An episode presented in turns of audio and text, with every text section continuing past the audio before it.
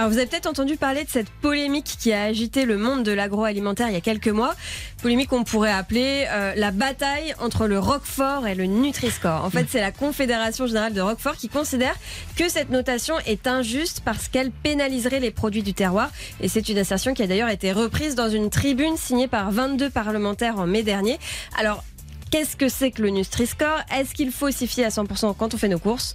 On répond à ces questions. Bon alors justement, effectivement, qu'est-ce que c'est que le Nutri-Score? C'est un outil qui a été développé par l'Agence nationale de santé publique et utilisé en France depuis 2017 pour noter les aliments transformés présents dans les rayons des supermarchés. Donc il existe 5 notes de A à E et le calcul est simple. En fait, on attribue des bons points lorsque l'aliment est riche en fibres, en protéines, en vitamines, en minéraux et des mauvais points lorsqu'il contient trop de graisse, trop de sucre, de sel, etc.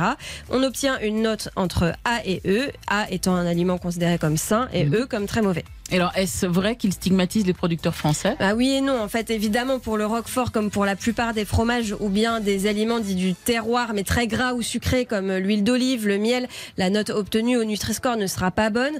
En revanche, le Nutri-Score ne pénalise pas à proprement parler euh, les produits euh, des producteurs, puisque selon une enquête de l'association UFC Que Choisir, sur 588 produits de producteurs testés, seuls 13% obtenaient la note E. En fait, le Nutri-Score, c'est un outil informatif, donc qui permet de se faire une idée rapidement, facilement sur les valeurs nutritionnelles d'un aliment. Mmh. Mais il n'est pas fait pour nous pousser à bannir complètement certains aliments de notre alimentation. Évidemment, c'est une question d'équilibre.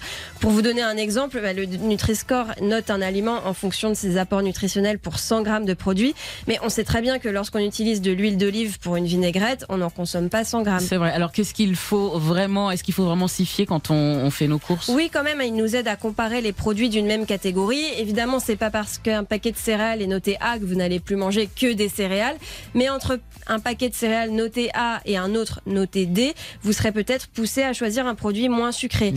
D'ailleurs, le Nutri-Score est vraiment plébiscité par la communauté scientifique, de nombreuses associations de consommateurs, UFC, 60 millions de consommateurs, l'Organisation mondiale de la santé, etc. Après, il faut, c'est vrai quand même qu'il y a d'autres préoccupations dans l'alimentation qui ne sont pas prises en compte par le Nutri-Score. Par exemple, il ne prend pas en compte les additifs ni le niveau de transformation des aliments. Ah oui. Et c'est pour ça que ça reste quand même intéressant de toujours retourner l'emballage, d'aller lire un peu plus, d'un peu plus près la liste des ingrédients. Et de toute façon, j'ai envie de dire, la règle d'or, c'est plus la liste d'ingrédients est courte, mieux c'est. Mais il me semble que le Nutri-Score n'est pas sur toutes les étiquettes. Et hein. non, bien vu, Peggy. En fait, malheureusement, pour l'instant, il n'est pas obligatoire. Il pourrait le devenir. Hein. C'est un projet de l'Union européenne d'ici la fin de l'année. Mais en attendant, de nombreux industriels refusent encore de l'indiquer sur leurs produits. C'est notamment le cas de Lactalis, d'Unilever, de Coca-Cola, etc. Et alors, en attendant qu'il devienne obligatoire, comment on fait euh, s'il n'y a pas d'étiquette? Il y a plusieurs applications pour vous aider. La première, elle s'appelle Open Food Facts, qui vous donne le Nutri-Score même d'aliments qu'ils n'ont pas sur leur emballage.